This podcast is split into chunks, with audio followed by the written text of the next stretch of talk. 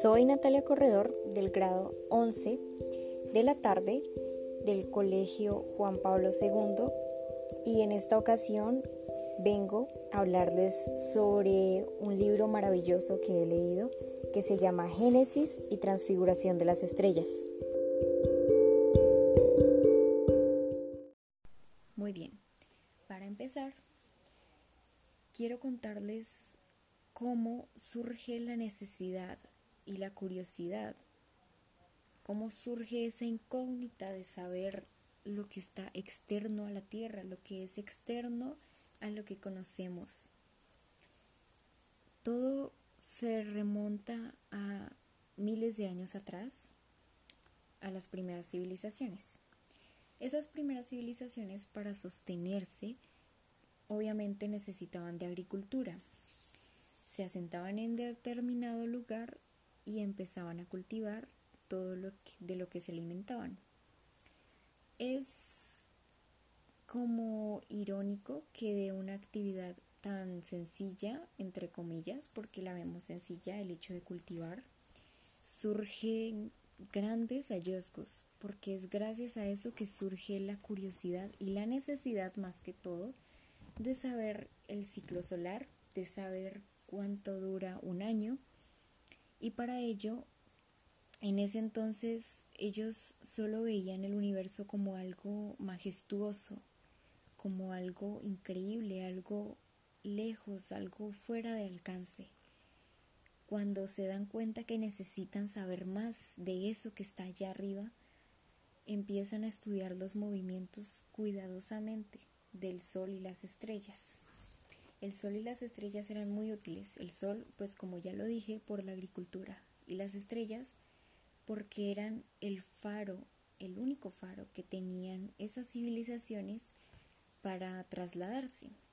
Eso ayudó mucho a la economía de ese entonces, porque cuando necesitaban trasladar de un lado a otro grandes distancias la mercancía, eh, se guiaban por las estrellas y llegaban correctamente a su destino. Así que gracias a todo eso empiezan a estudiar cuidadosamente cada movimiento. Nació el calendario y lograron definir cuánto dura el ciclo solar y gracias a eso todo, todas sus actividades agrícolas eran más precisas.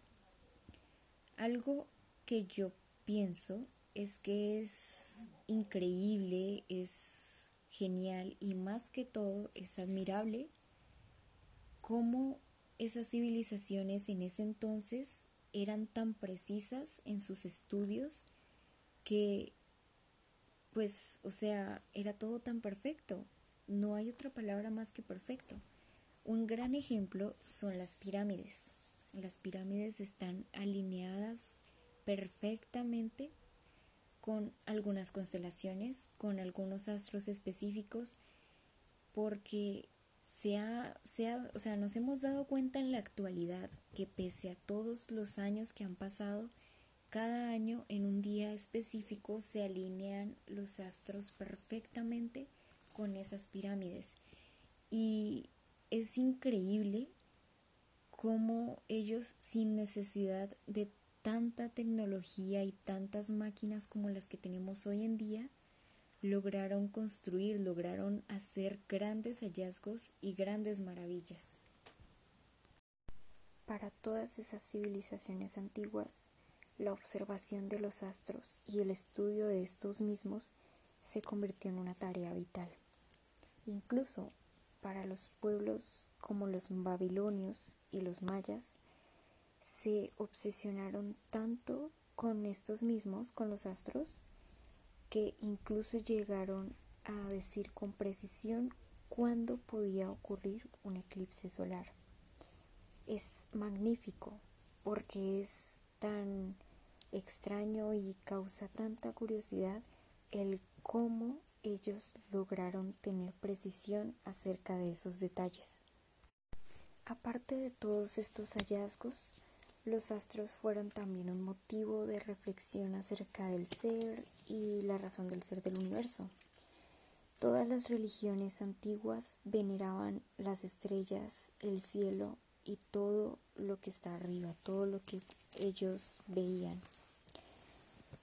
Porque ellos personificaron los astros y contaban en mitos y leyendas que eran dioses los que estaban detrás de ellos, que desde su altura inalcanzable ellos fueron los que crearon todo lo que conocemos, todo el mundo, y su voluntad dependía de la sobrevivencia del mismo.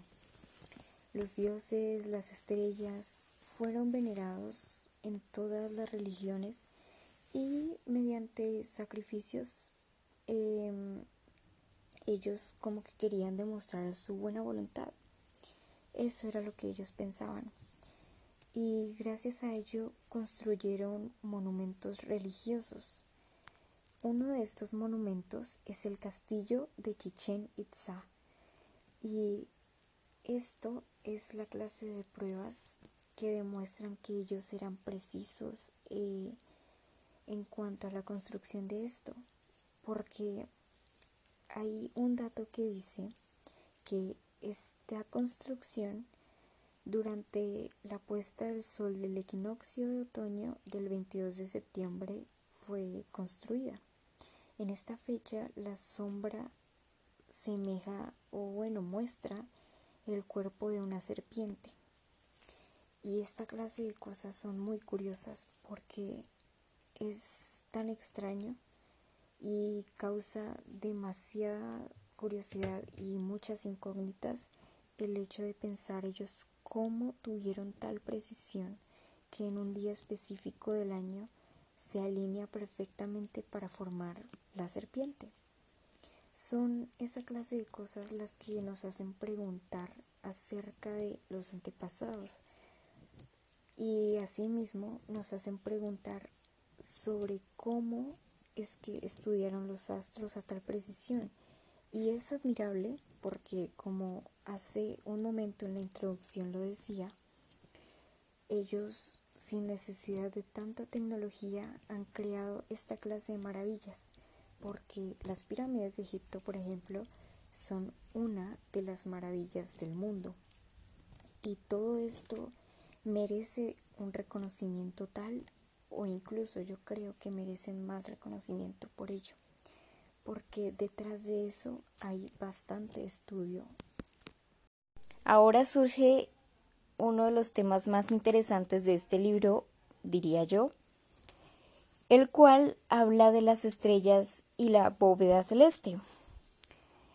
En varias culturas, la mesopotámica, la egipcia, eh, la babilonia, incluso en la Biblia, dan a entender que en el cielo hay una especie de bóveda, que por ello vemos siempre las mismas constelaciones y todo lo que vemos en el cielo no cambia. Es algo curioso porque todo este tiempo que hemos visto lo básico en el colegio, no, o sea, pues personalmente no me había percatado de ese detalle. Y es bastante curioso y es bastante, ¿cómo decirlo? Es, es increíble que hay tantos misterios y en este libro dicen que es algo tan majestuoso y que al parecer la astronomía y el universo que está fuera, externo a la Tierra, es el más grande de esos misterios. Con este tema de la bóveda me han surgido bastantes incógnitas que que me han dejado pensando bastante tiempo.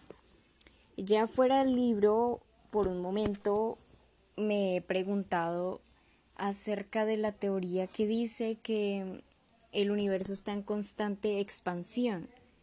Si el universo estuviera en constante expansión, entonces, ¿qué sería la bóveda? ¿Estaría en expansión fuera de la bóveda? Porque la verdad, eso nadie lo sabría porque hasta el momento no creo que haya sido posible salir de la bóveda.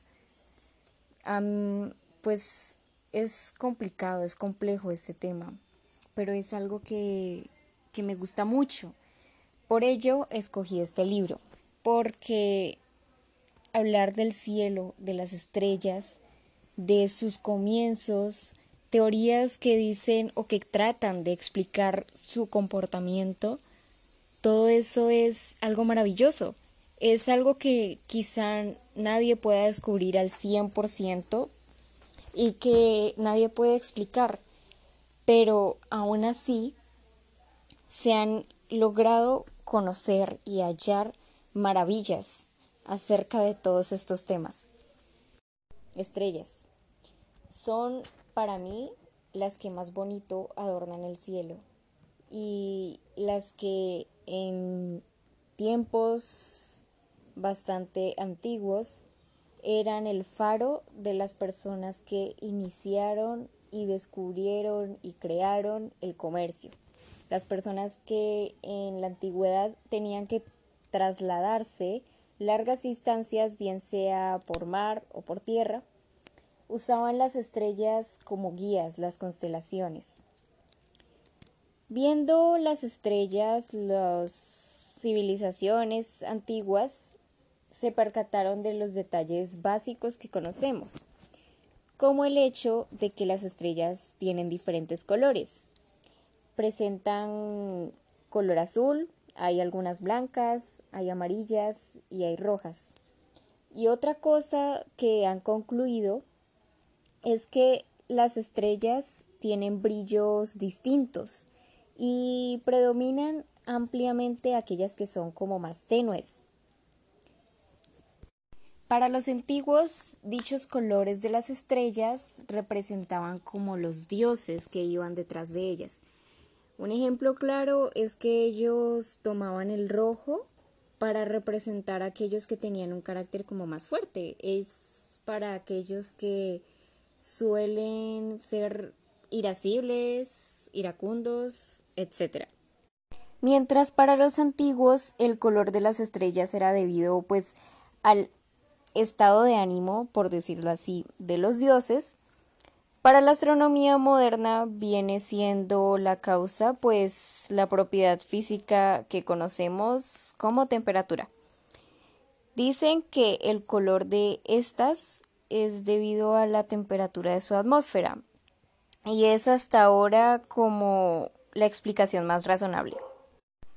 Como nos damos cuenta, a diferencia del Sol, los planetas, la Luna, las estrellas están aparentemente como quietas, están ahí, pero no se mueven como los demás astros.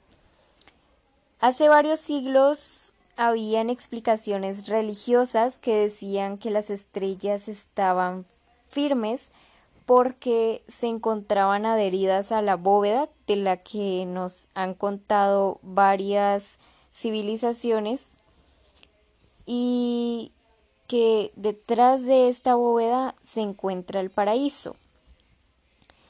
Pues la diferencia del brillo de las estrellas ya mucho más adelante de esa época en la que daban esas explicaciones, los astrónomos decían que el brillo se debe a, sus luminosidades y a su distancia. Hay estrellas que para nosotros a simple vista son más brillantes que otras, unas se destacan más que otras. Y los astrónomos empezaron a concluir que esto se debe a la distancia. Pues claramente las que son más brillantes se encuentran más cerca, mientras las que tienen menos brillo eh, son las que están a una distancia más amplia. Para los antiguos empezaron a surgir cada vez más y más incógnitas acerca de todo el universo y todo lo que está más allá de nuestra simple vista. También la forma de la Tierra. Antes, en el medio europeo predominaba la teoría de la Tierra plana. Ellos en sus ilustraciones dibujaban la Tierra plana y rodeada de la bóveda de la que distintas civilizaciones han hablado y que en esta bóveda están plasmadas las estrellas, por eso las vemos firmes en el firmamento. Y eh, los religiosos, más que todo, eh, a base de esta teoría, decían que más allá de la bóveda está el paraíso. Más adelante, eh, surgieron más astrónomos con más incógnitas acerca del universo. Y llegan los que hablan sobre la luz. Se centran en la luz como una magnitud temporal, más o menos, por decirlo así, y decían que se movía a 300.000 kilómetros por segundo. Mucho más adelante eh, empieza la confusión porque empiezan a hablar sobre el año luz.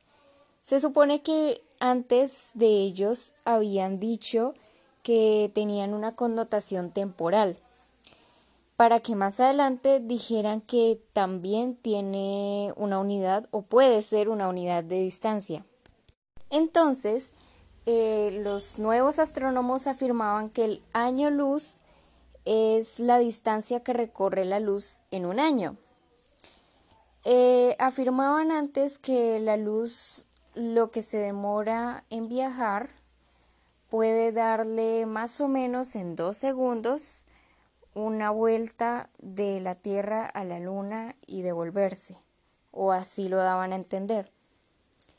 Entonces, si el año luz es la distancia que recorre la luz en un año, serían como 10 billones de kilómetros.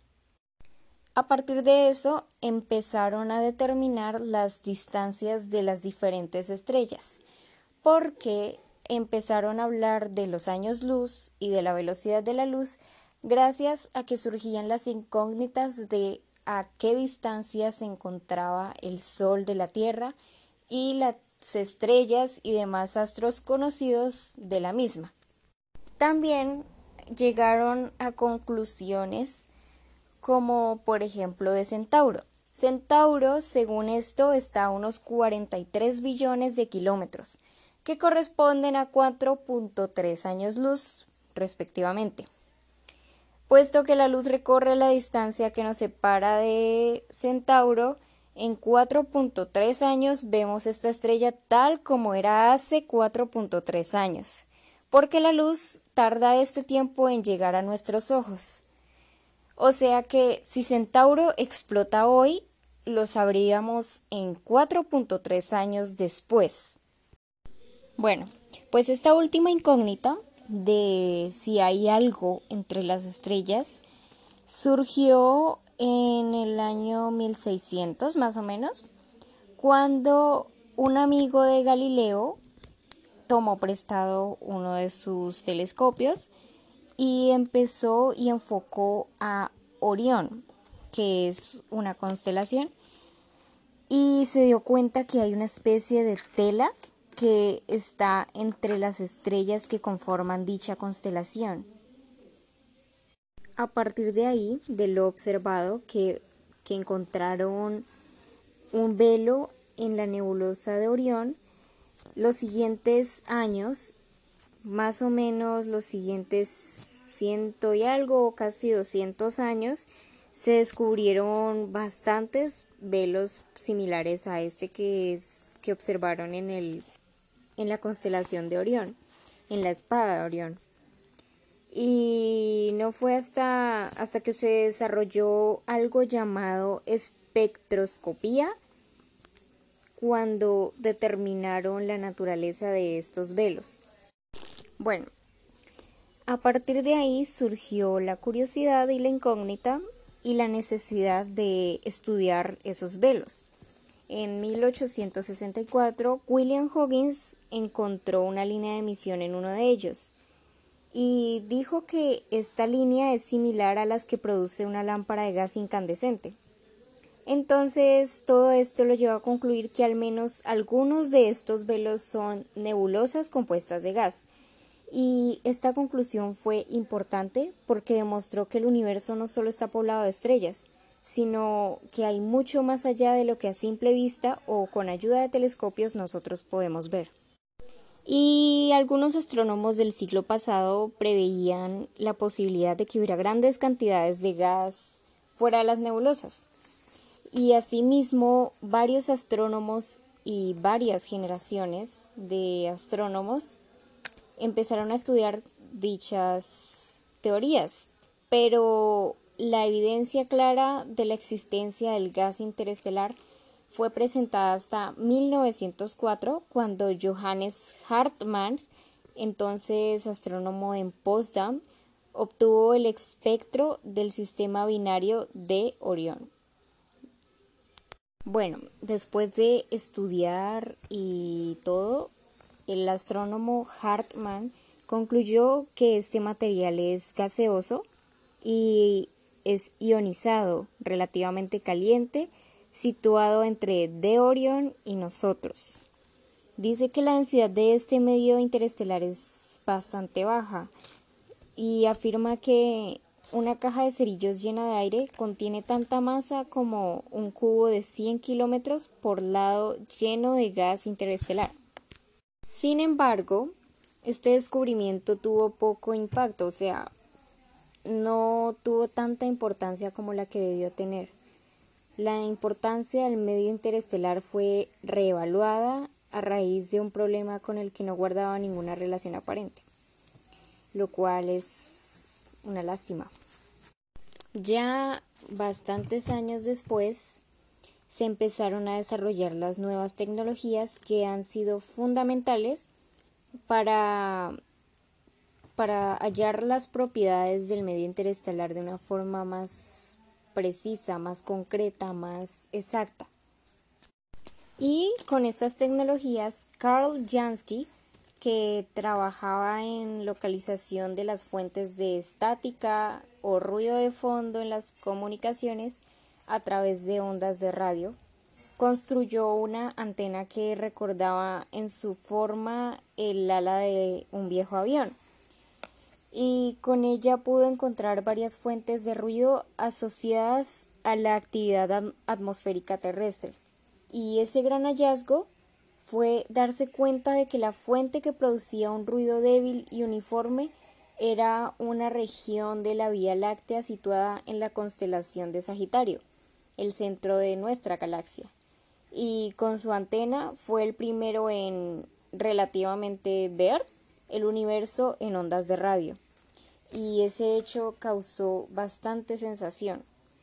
Abrió el mundo de la astronomía más allá de lo que ven nuestros ojos, demostrando que el universo puede ser visto mediante la luz no visible, como el radio, puesto que es una fuente rica de radiación en todas las frecuencias, como lo sabemos que son rayos G, rayos X, ultravioleta, óptico, infrarrojo y el radio particularmente.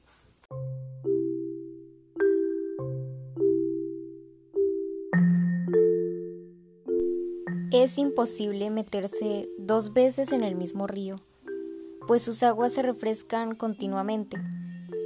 Todo existe en estado de continuo cambio. Heráclito. La estrella nace. En el transcurso de 1905, había un físico poco conocido que publicó cinco artículos en una revista alemana. La dirección postal del autor era una oficina de patentes en la ciudad suiza de Berna y su nombre era Albert Einstein.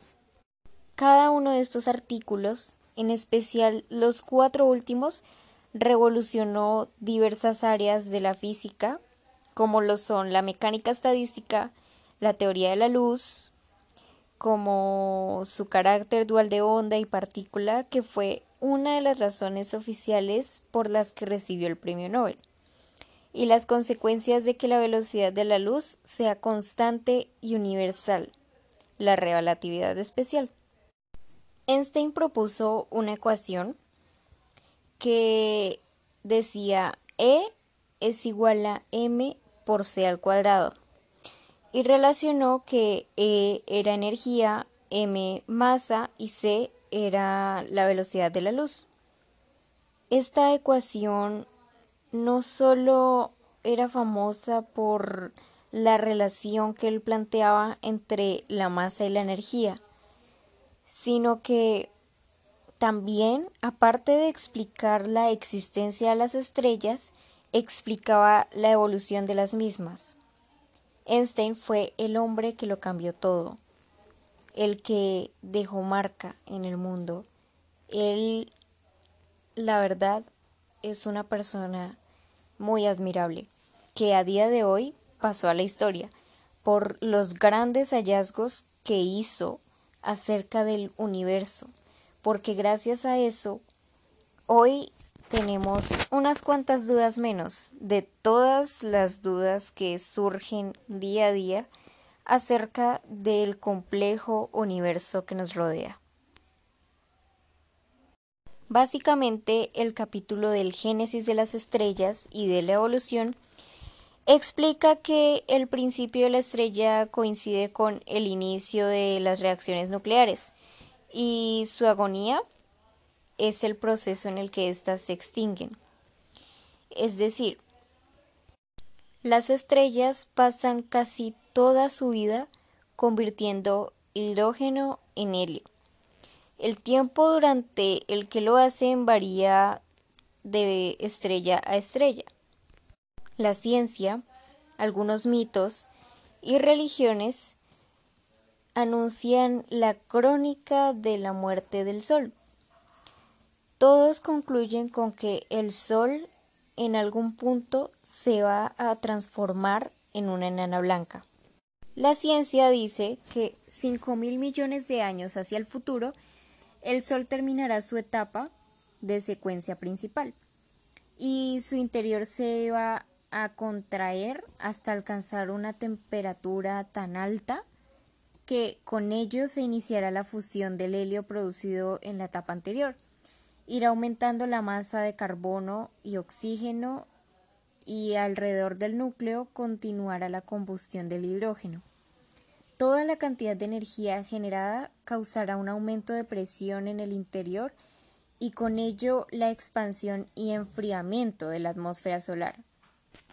Antes de convertirse en dicha enana blanca, el Sol se convertirá en una gigante roja.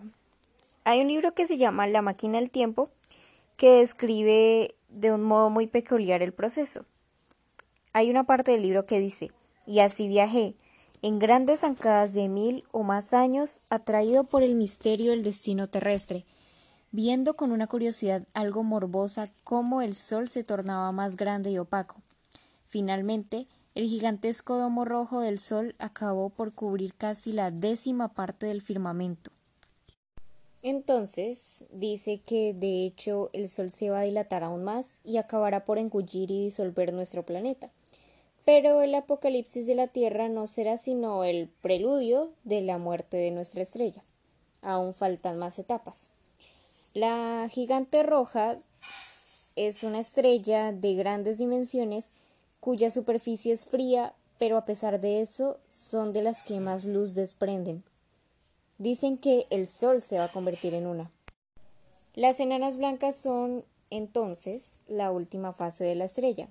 Es cuando le queda como poco combustible y termina apagándose lentamente. De hecho, se necesita un telescopio muy potente para recibir imágenes de ellas. Después de esto, hay varias teorías que dicen que el Sol podría terminar convirtiéndose en un agujero negro pues debido a que los agujeros negros son estrellas que han dejado de emitir luz pero tienen fuerza de atracción. Tienen forma de cono y permiten que la luz entre pero no salga. Entonces dicen que esa podría ser la etapa final de la estrella que conocemos, del Sol. Entonces, esta es la manera de explicar eh, ciertamente las etapas como de muerte de las estrellas, las etapas en donde mueren y dejan de emitir luz. Aún así, eh, siguen existiendo de forma distinta, pero siguen ahí en el universo. La historia sin fin y el fin de la historia. Declina el sol y se hunde en el ocaso. El día ha fenecido, pero el radiante astro, siguiendo su carrera veloz, despierta en otros parajes una nueva vida. Estamos cerca de concluir el breve resumen de este libro. Este libro tiene tantas explicaciones, tiene tantas cosas tan complejas que la verdad el hacer un resumen completo y más sustancioso me hubiera llevado mucho más tiempo.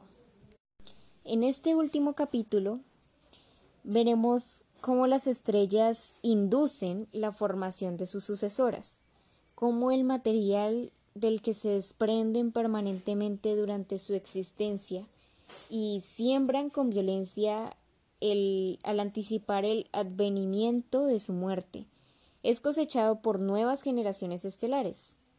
Y esto es un ciclo vital. Como bien sabemos, las estrellas nacen de una gran cantidad de nubes gaseosas compuestas por hidrógeno y partículas de polvo. Muchas de estas son partículas que sueltan otras estrellas en ciclos medianos finales. Hace 4.500 millones de años reposaba en el espacio la nube molecular que aconaría al Sol naciente. Su existencia pendía del frágil equilibrio en que estaban la presión interna y la fuerza de gravedad. Vecina a ella una estrella agonizó violentamente, convirtiéndose en supernova y expulsando una gran cantidad del material que contenía una diversidad extraordinaria de elementos químicos nitrógeno, oxígeno, carbono, aluminio, hierro, cobre, uranio y bastantes más. Recordemos que una supernova es una estrella que explota desprendiendo parte de su materia y una gran cantidad de energía. La forma en la que ocurrió el génesis del Sol no fue un caso aislado o excepcional en la historia del universo. La forma en la que el Sol fue creado no fue un caso aislado o excepcional en la historia del universo. Parte de las estrellas que desaparecieron, que hoy en día alumbran y posiblemente en el futuro alumbren, fueron, son y serán gestadas de manera similar. Sabemos que las estrellas extraen material de sus entrañas para expulsarlo al medio circundante, desprendiéndose de sus capas externas para formar nebulosas planetarias momentos antes de morir o expulsando con violencia cantidades de masa cuando explotan como novas o supernovas. Y parte de todo ese gas que queda de esas nebulosas, de ese polvo estelar, es aprovechado para el nacimiento de nuevas estrellas. Y así es un ciclo vital en el que nunca va a dejar de brillar el cielo que conocemos.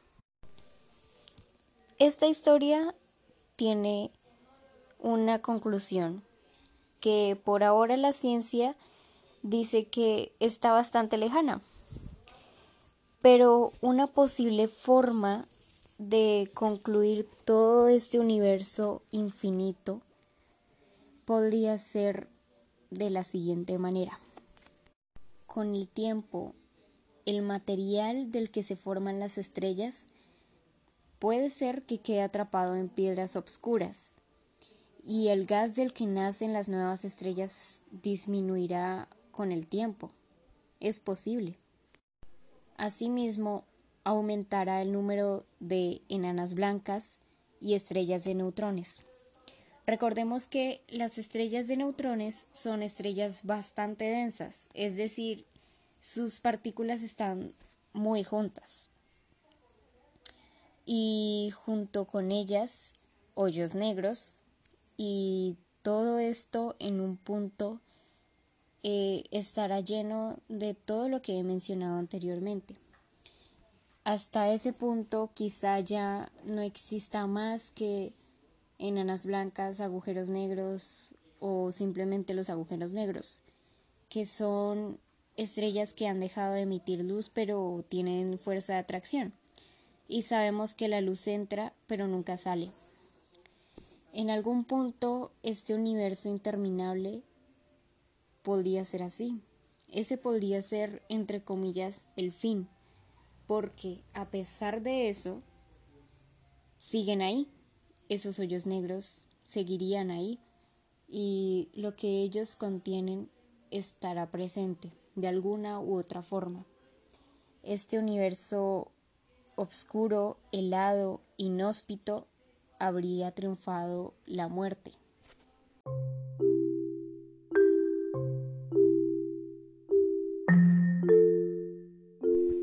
Espléndido panorama que la astronomía ofrece ha sido una obra de siglos en los que cada generación nueva eh, ha sabido cosechar las mejores ideas de los anteriores. Así, desde las primeras civilizaciones hasta el día de hoy, se han ido quedando con lo que realmente sirve. Separan lo substancioso de lo que quizá esté de más. Aún así, es maravilloso ver cómo las ideas más descabelladas, más locas, que unas personas tales, igualitas a nosotros, en su momento tuvieron. En su momento fueron subestimadas sus ideas, fueron quizá burladas, porque era algo imposible. Y aún así, eso, ¿a qué los llevó? Los llevó a hacer hallazgos enormes. A pesar de que el universo en el que vivimos es tan complejo y la verdad nunca tendrá una respuesta total y al 100% de cómo nació, de cómo se ha ido evolucionando, de cómo ha ido formándose y de cómo concluirá. Y a pesar de eso, han tratado de explicar y nos han dado un regalo con el hecho de darnos a conocer un poquito de lo que externo a la Tierra se encuentra. Y es algo que en lo personal motiva a que no nos dejemos achicar porque tenemos ideas locas, porque eso suena muy raro, porque eso no puede ser posible. Si ustedes, si una persona es feliz con lo que hace, con lo que piensa, y va más allá de lo que le enseñan, no está mal, porque así es como la gente ha logrado hacer historia. Y como decía Ernesto Che Guevara, el que aspira a lo imposible vive la realidad. Muchas gracias.